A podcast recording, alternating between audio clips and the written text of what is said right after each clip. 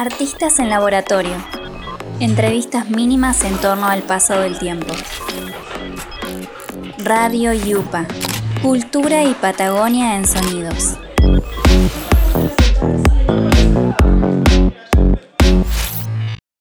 De Naucán vamos a charlar con Gustavo Lupano, más conocido como el Rulo.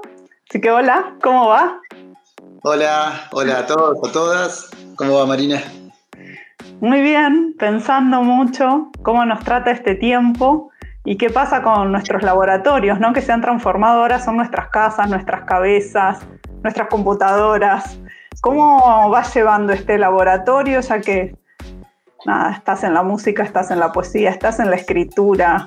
Ay, ahora como más, más amoldado me parece. Creo que ya algunas ideas han, decantado en mi cabeza, algunos miedos han decantado y, eso me, ha permitido como estar más tranquilo a la hora de crear, ¿no? Porque si bien nunca, no, he parado de, intentar producir al menos, ¿no? De, generar, lo cierto es que al principio estaba como, bueno, como todo el mundo, ¿no? Eh, sin, sin, el afuera que de alguna manera te estructura, ¿no? Que te estructura la realidad, la temporalidad, se hacía muy difícil, ¿no? Yo pensaba, un poco para contar a quienes escuchen esta, esta charla, que mm, vos, bueno, tenés todas las herramientas de la psicología social, has hecho esa carrera, em, trabajás mucho pensando formas en que el arte se vuelva realmente un transformador social, ¿no? Y has encontrado esos mecanismos, tanto desde la palabra, desde la música, desde el encuentro, desde los trabajos colaborativos, y pensaba, bueno, hoy que es que esta posibilidad del encuentro con el otro no la tenemos. ¿Qué estás creando? ¿Qué estás imaginando que pueden ser las posibles ventanas? En principio, me, di un tiempo para, para mí. Tenía ahí dos novelas, eh, una que ya está terminada, entonces me di el tiempo como para hacer pequeños retoques y la otra para que estaba casi un poco más de la mitad y ya creo que si todo anda bien, creo que la termino, ¿no? Me di tiempo para, escribir, para, explorar otros mundos. A su vez, en el medio estamos postproduciendo ya un disco, entonces fue aprender también eh, en esto, ¿no? De las nuevas tecnologías, bueno, te mando una base, bueno, la escucho, busco una melodía, escribo la letra, te la mando a vos, ¿viste? Y, esto, no tener la sala de ensayo, no tener el lugar de encuentro, no se hace, se, hace complicado. Pero como decís vos, o sea, yo creo que en estos últimos 20 años me he dedicado un poco, primero, gracias a, que logré entrecruzar mi profesión, que es la psicología social, con, los lenguajes artísticos, los lenguajes creativos, me metí como en, los contextos de miseria. Laburar en esos contextos te, te abre la cabeza al, trabajar en, un contexto de crisis constante, eh, hay que ser creativo. Hay que buscarle la forma, la dinámica, ¿no? la intención para que lo que surja eh, de alguna manera nos sirva. Siempre no, creo demasiado, viste como Duchamp decía, no creo en el arte, sino en los artistas. Bueno, yo, creo fuertemente en que los y las artistas, ¿no? Eh, en que lo mejor de nosotros puede ser convocado desde ahí podemos crear y de alguna manera incidir en ese mundo que nos atormenta de alguna manera, ¿no? Sí, decíamos en otra entrevista los, los pandemonios que han aparecido con la pandemia, ¿no? Pensaba en esto de crear, crear en situaciones de, de miseria, decís vos, o de crisis permanente, cómo despierta, quizás sea como el alimento también, ¿no? Para la, creación se coloca en otro lugar, en un lugar más sensible. ¿Cuáles pensás vos que son las herramientas que hoy en esta situación más utilidad tienen o le has encontrado? Yo creo que es, la, sigue siendo la palabra, ¿no? la palabra que nos permite nombrar lo, ausente. Entonces, hoy más que nunca que el afuera, si bien ahora de a poco eh, vamos recuperando ¿no? tiempo en el afuera, todavía no es lo mismo, ¿no? Eh, ese afuera negado, la palabra me permitía a mí recrearlo y de alguna manera en mi cabeza estructurar un, un dique de contención para que nada, que no se desborde todo eso que me, generaba el, no tenerlo. Digo, es lo que nos pasó a, todas y a todos. El afuera y el, y el, grupo, ¿no? Nuestros vínculos son los que estructuran nuestra realidad, nuestra temporalidad, los que nos, organizan. Y de repente un día no estaban más. ¿No? Nos había quedado una casa, una adentro, sin afuera, y bueno, y tuvimos que aprender de, eso, ¿no? Pero también, bueno, esto, yo al, trabajar en, los, en los contextos de, miseria, el campo material, digamos, el, el hábitat, el contexto es, es complejo y uno se tiene que todo el tiempo ir adaptando a esa complejidad. Entonces hay un ejercicio, me parece, en, eh, mí por lo menos, a ver qué viene, lo recibo, lo, ¿no? lo reconozco, viste como los perros cuando se encuentran que se olfatean un poco antes de, se muestran los dientes y después nos amigamos. y a partir de ahí, bueno, ver qué podemos hacer. Y a mí me dio, bueno, yo digo eso, tengo el tiempo lo tengo, por suerte, eh, digo, tengo condiciones de privilegio, ¿no? Porque tengo una casa, tengo un sueldo, digo, tengo mínimas necesidades ya satisfechas, entonces que me permiten poner la cabeza al servicio de, la creación. Por otro lado, tengo todo un grupo de, compañeros y compañeras que es Artepidol, de los, de los cuales lo grupal era un sostén importantísimo, para los cuales lo grupal era importantísimo. Entonces, también fue pensar, bueno, ¿cómo hacemos para sostener ahora que el grupo no está? ¿Cómo nos sostenemos? Y aparecen estos, estos dispositivos, ¿no? Como la, digitalización de, la vida de alguna manera, ¿no? El Zoom, Meet, Jitsi, y ya todos esos nombres que no desconocía y que me, tuve que poner a estudiar un poco a ver qué eran, ¿no? Instagram, los live, los, bueno, los streaming, todas esas cosas que sinceramente desconocía. Esos híbridos entre lo digital y lo, analógico creo que nos han ayudado a, soportar todo este, este aislamiento. Sí, ¿no? Parece como que por un lado están estas herramientas digitales que hemos tenido todos que, que empezar a, usar y aprender cómo, cómo hacerlas más operativas incluso. Y, por otro lado, todas estas otras herramientas más sensibles de las que hablas, ¿no? Eh, cómo recuperar la palabra, cómo darle lugar al, pensamiento. ¿Vos crees que este estado en el que estamos nos, lleva a algún lugar eh, o te lleva en particular a, cambiar tu modo de ver el mundo? Yo lo vengo diciendo digo, desde que empecé con, con Artepidol que la normalidad es un fracaso rotundo y hay que herirla de muerte. digo, creo que hoy está demostrado que esa normalidad Digo, esa normalidad eh, que, de, la cual todos éramos parte y defendíamos nos trajo hasta, hasta este momento. ¿no? Entonces está, está claro que hay que cambiar todo, nuestros hábitos, nuestra forma de habitar el mundo, nuestra forma de relacionarnos, eh, nuestra, percepción de, lo saludable, de nuestros cuerpos, de nuestras mentes, de nuestros espíritus. Digo, me parece que es el momento de prestar más atención a, a todo eso que en esa vorágine de lo cotidiano y del bombardeo informativo y de, de novedades y de cosas inútiles que no necesitábamos pero queremos, ¿no? Creo que las habíamos perdido. Y, esto, ¿no? Esto de sentarnos de repente, ¿no? Porque fue así, ¿no? Nos sentaron, ¿no? Como a los niños te sentás, ¿viste? Y nos quedamos y empezamos a pensar, bueno, todo lo que habíamos perdido, todo lo que nos gustaba, todo lo que queríamos o lo que necesitábamos. Y me parece que es el momento como para, para generar algo nuevo. ¿no? Creo que están dadas las condiciones. No sé qué va a salir de todo esto, nadie creo que lo sabe. Me he dedicado a leer a, todos los, los, filósofos y, e intelectuales ¿no? que, están ahí pensando la, nueva normalidad o, lo que viene post pandemia. Y sinceramente nadie sabe, nadie tiene idea de lo que va a salir de, después de, de esto. Y ahí, y ahí en este, esta incertidumbre en la que estamos todos, ¿vos crees que el arte, digamos, tiene algún lugar particular que pueda ocupar en este nuevo escenario? Yo creo que sí. nos, nos, el arte o las expresiones artísticas, creativas, nos, nos sostienen, ¿no? Nos sostienen, nos organizan, nos entretienen, digo, nos hacen pensar, nos transforman. Por, lo menos yo lo sigo viendo como lo veo hace 20 años, ¿no? El, arte como herramienta de transformación social, hoy más que nunca. Digo, no, es un pasatiempo nada más eh, para mí el eh, empuñar el arte.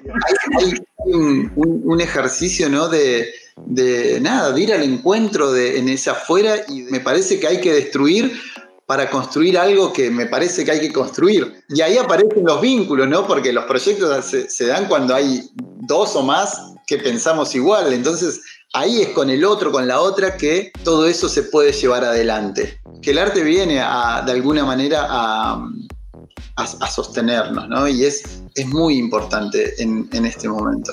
Y, el otro día tuve una reunión también, también pensando en esto, ¿no? Y yo les, se me había ocurrido un ejercicio, ¿no? Entonces les, decía, bueno, cierren los ojos, eh, imaginen un artista, ¿no? a gente que no, no, estaba ligada al arte. Bueno, ¿y qué, ven? ¿O qué, qué se les viene a la cabeza, no? Claro, ¿qué se te viene a la cabeza cuando vos no estás ligado al arte? El hippie, la hipa, ¿no? Que está ahí con la guitarrita pintando, ¿no? Bohemio, y viste que no le importa nada y que la vida pasa. ¿No piensan que vos te rompiste la cabeza horas, cientos de horas investigando un lenguaje, produciendo, estudiando, leyendo, ¿no? Practicando, ensayando. O sea, no se ve eso. ¿no? O, no está presente. Digo, me parece que es, tiempo de, de ahora reconocer cómo el arte nos ha ayudado en este, en este aislamiento, ¿no? Porque todos estamos mirando en vivos y, uy, mirá este cómo baila, mirá aquella cómo, cómo recita, mirá qué lindo, ¿no?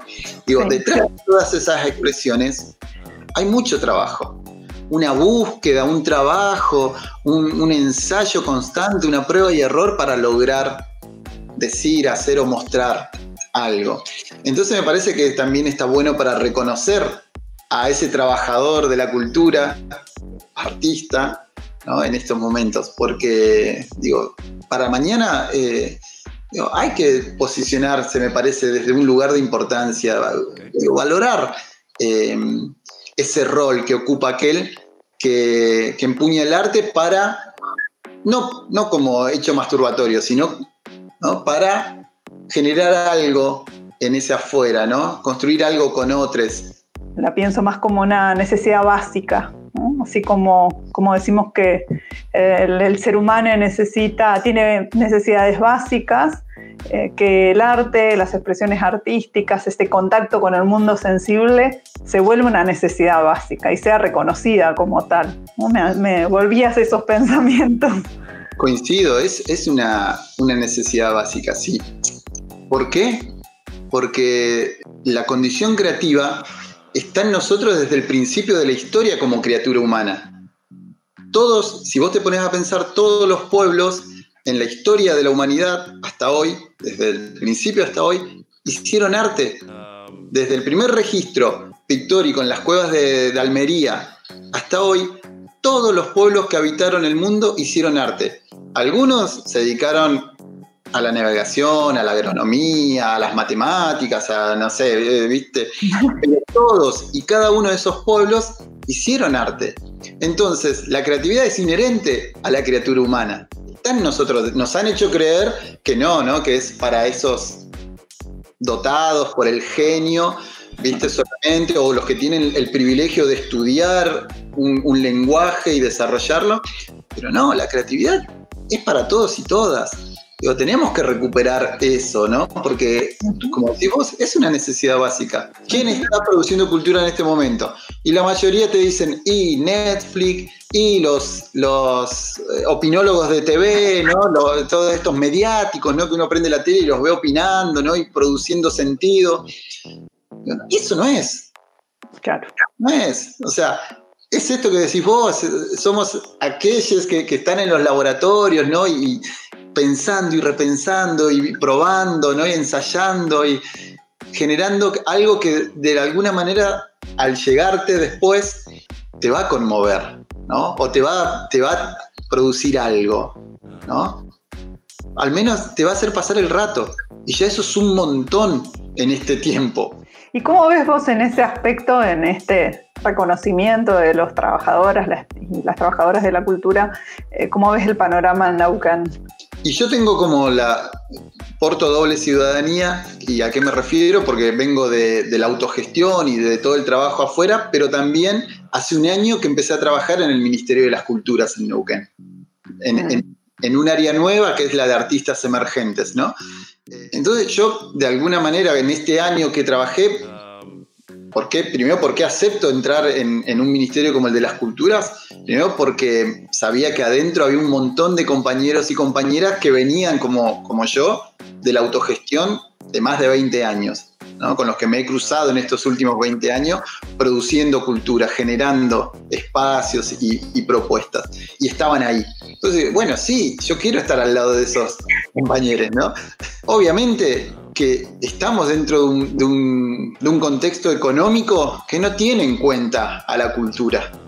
Entonces, en tanto y en cuanto ese sistema económico no reconozca a los trabajadores y trabajadoras de la cultura como una parte importantísima, como es el trabajador o la trabajadora de salud o de educación, vamos a correr una carrera que no tiene demasiado sentido, ¿no? Nosotros adentro también nos damos esa, esa discusión. Decimos, bueno, eh, ¿cómo lograr que en, esto macro, donde parece que lo importante es desarrollo social, es salud, ¿no? que es lo obvio, pero también lo importante es la cultura, por todo esto que venimos hablando. ¿Sentís que mm, la comunidad nauquina, digamos, de, la comunidad cultural, ese campo, eh, está consolidándose o trabajando en conjunto? ¿Sentís que hay espacio de encuentro y de diálogo o todavía está muy sectorizado, los músicos por un lado, los este, teatreros por otro?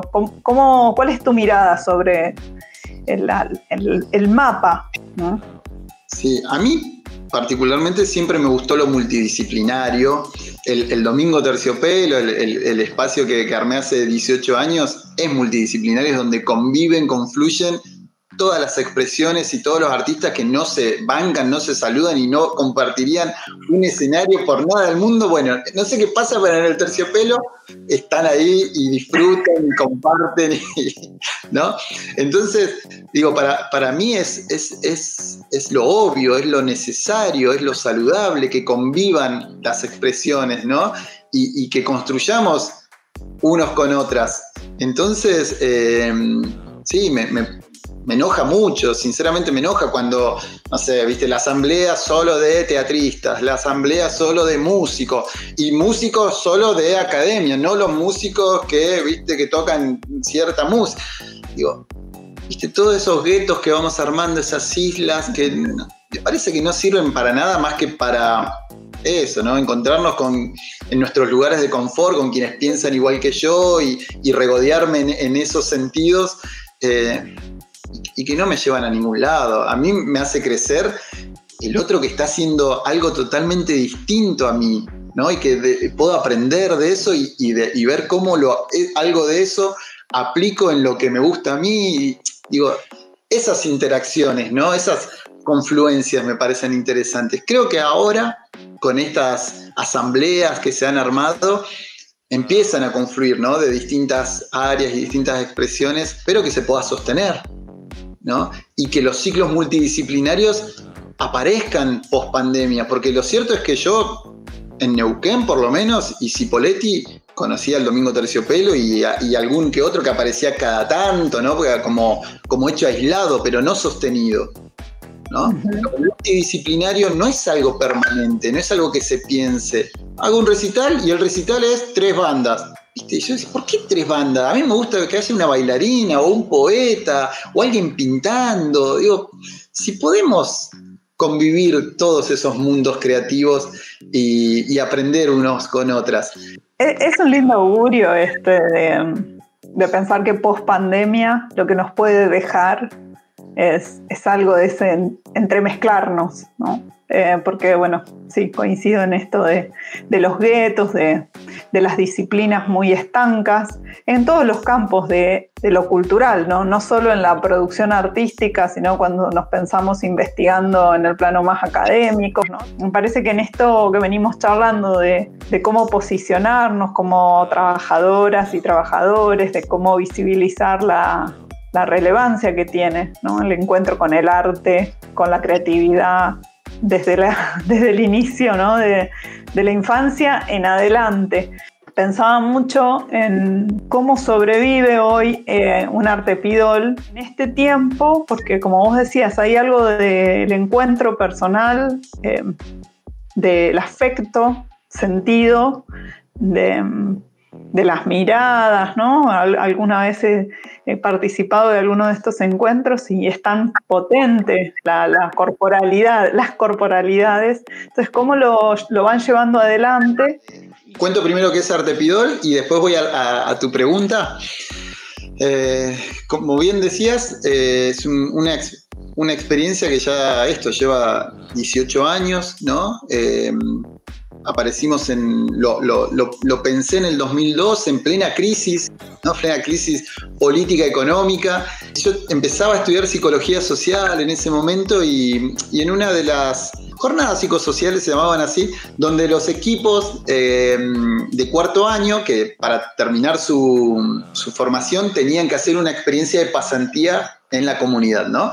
Y ahí yo en, ese momento encuentro un equipo que había hecho una pasantía en el Castro Rendón en el taller de canto Canción con Todos, que es un taller que actualmente sigue estando para personas que atravesaban procesos psiquiátricos que estaban internadas en eh, el Castro. ¿no? Era un taller de canto.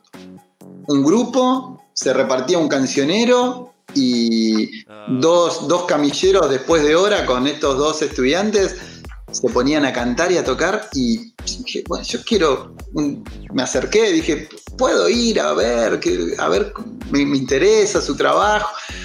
Y me acerqué y esto que decís vos que te pasó cuando fuiste Artepidol, ¿no? esa potencia, ese impacto que, de las miradas, de la corporalidad, de, lo grupal, bueno, me pasó exactamente eso con, con el Canción con Todos, ¿no? Yo venía de espacios de resistencia creativa, de, tocar, eh, no sé, para, los fondos de huelga, generando en los barrios. Bueno, venía de todo ese, ese barullo, pero ahí me di cuenta de que había realmente un verdadero espacio de resistencia creativa, que esa comunión era real, que no había intereses ¿no? Eh, en disputa, sino simplemente eso, ser alojados desde la ternura eh, y, y a partir de ahí cantar. Y en ese cantar vivir me pareció maravilloso. ¿Por qué la, sociedad no se entera de esto? O sea, yo me enteré de casualidad en esa jornada que, o sea, si no, no me enteraba. no se animan a que hagamos algo, qué sé yo. Y así arrancó como una idea de mostrar esa potencia creativa, esa resistencia, todo ese potencial. Fue armar un escenario comunitario y generar las condiciones para mostrar eso. Y a partir de ahí empezó todo un trabajo político, estético, ¿no? enmarcado en la desmanicomialización, nada, que me ha llevado a lugares hermosos ¿no? y, a, participar de, experiencias maravillosas. En un momento nosotros de nuestra historia empezamos a explorar el, el lenguaje del teatro, ¿no? Cuando llegamos a Miedos hicimos una obra artepidolesca, hicimos Sueño de Locos y qué hacer del otro lado. Que estaba bien, ¿no? Nos, parecía interesante el, producto, lo que salía, pero cuando apareció Sueño de Locos, había ya como un recorrido y un trabajo que, que nos posicionaba distinto. Tenemos que hacer algo más con Miedos Internos, no mostrarlo una o dos veces al año, ¿no? O ir a algún festival y listo ¿por qué no pensar en convertirnos en una especie de compañía teatral y empezar a rodar por los teatros y, escenarios de la zona? Y al principio todo dio miedo, ¿no? Porque los compañeros y las compañeras decían, pero a vos te parece. Digo, a mí me parecía que esa, eh, miedos internos tenía tal potencia y tan, tal dignidad que había que salir a irrumpir en la sociedad como lo habíamos hecho siempre. Entonces nos animamos y nos convertimos en una especie de cooperativa mm, de trabajo ¿no? teatral, donde todo lo recaudado se reparte en partes iguales con el elenco, ¿no? Tanto los que estamos arriba del escenario como los que estamos abajo.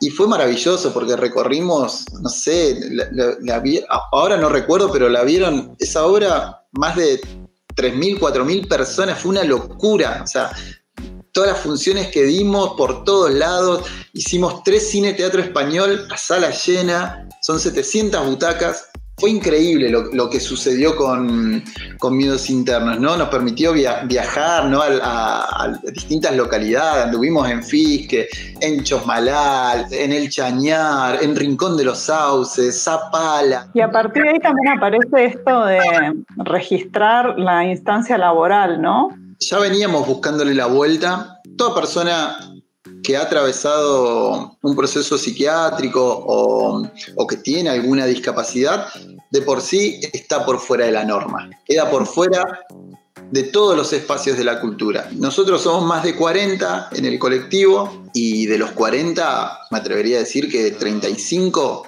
de los compas están desocupados, desocupadas. ¿Por qué? ¿Porque no pueden? No, porque no se dan las posibilidades, ¿no? No se, les, no se les da la posibilidad de acceder a un trabajo. El 4%, este famoso de, ocupación laboral eh, en el Estado, no se cumple, eh, es muy difícil. Cuando se cumple es un como sí, digo, porque hay que generar también las condiciones para que un compañero o una compañera que con 40 años, en 30 años de su vida, nunca trabajó, pueda sostener toda esa rutina y esas condiciones que empiezan a incidir en él. Este encuadre, los encuadres tienen que ser flexibles, y hay que, hay que copensar con esa persona que accede al trabajo. Y lo cierto es que no, se está preparado para eso. Digo, las oficinas del Estado y mucho menos las privadas están preparados para eso. ¿no? Entonces es un trabajo complejo que nosotros empezamos a problematizar y a intentar visibilizar de alguna manera.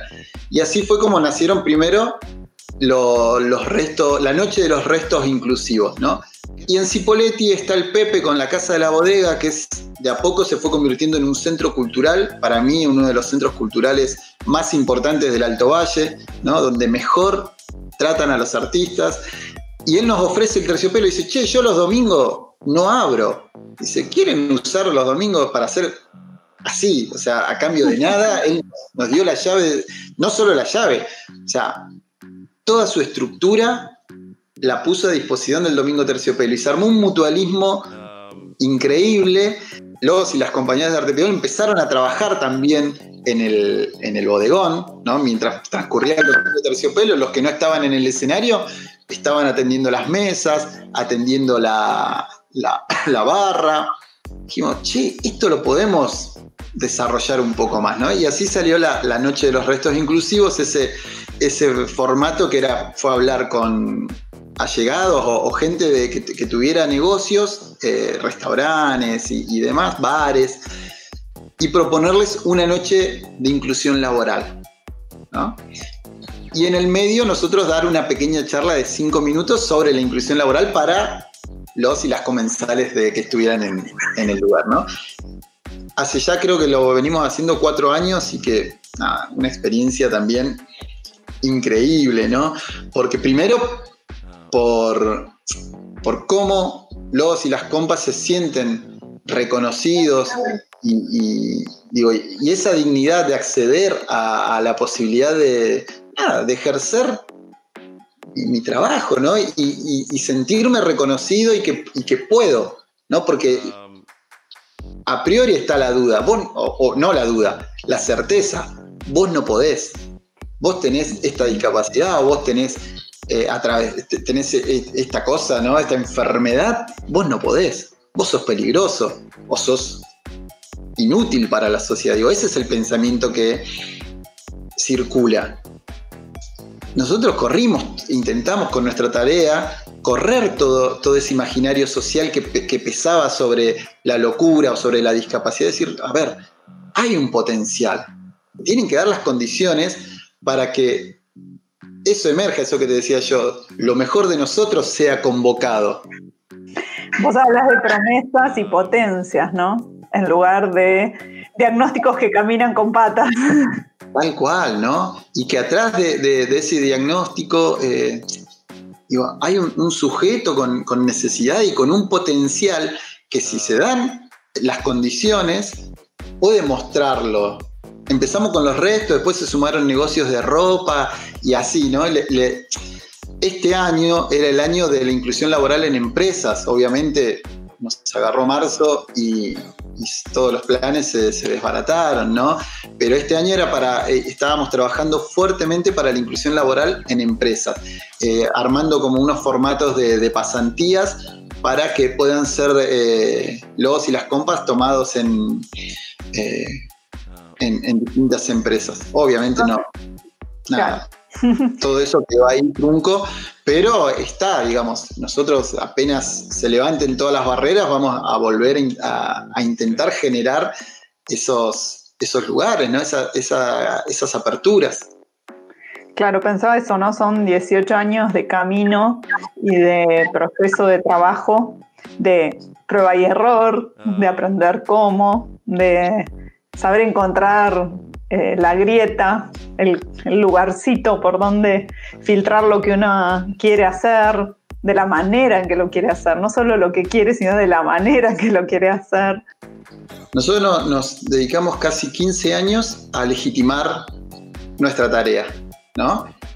Aparecimos en las márgenes, nos movimos en las márgenes y con esta prepotencia de trabajo empezamos a, de alguna manera, generar aperturas la universidad nos empezó a llamar, tanto la, pública como las privadas, nos empezaron a llamar para, dar charlas, talleres, ¿no? De qué era esto que, proponíamos nosotros. En su momento, ¿te acordás? La, feria del libro en, en, en para nosotros eso fue increíble, ¿no? Que, que el Estado de alguna manera nos invitase, ¿no? Más allá de los referentes que estaban, las referentes que estaban, digo, pero que como o un organismo público nos, nos abra las, puertas y nos diga, che, vengan a participar, digo, fueron, fueron aperturas importantísimas para nosotros como, como colectivo. Me río porque estabas vos en ese momento, ¿no?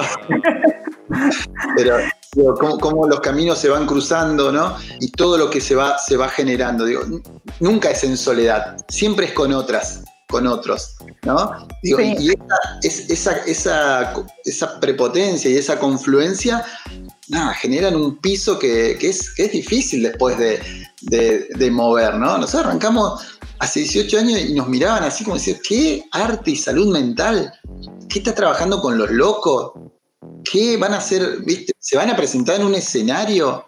¿No? Éramos viste, éramos bichos, no, nos subestimaron, nos dijeron barbaridad eh, eh, sobre nosotros, ¿no? Sumado a que yo venía de la psicología social, una, una profesión no muy, no tenía en cuenta, ¿no? Eh, creo que todo este trabajo de Arte Pidol ayudó de alguna manera a legitimar también a la psicología social y a, que se la reconozca como, como una ciencia importantísima, ¿no? Eh, que no viene a amenazar a ninguna otra, sino que viene a complementar, a trabajar en conjunto. La verdad que, bueno, me quedo con un montón de, cosas para seguir charlando, pensando. Es que muchísimas gracias. Cuando quieras. Por, tu tiempo y, que siga el laboratorio trabajando a toda máquina ahí. Gracias por la charla. Artistas en laboratorio. Entrevistas mínimas en torno al paso del tiempo. Radio Yupa. Cultura y Patagonia en sonidos.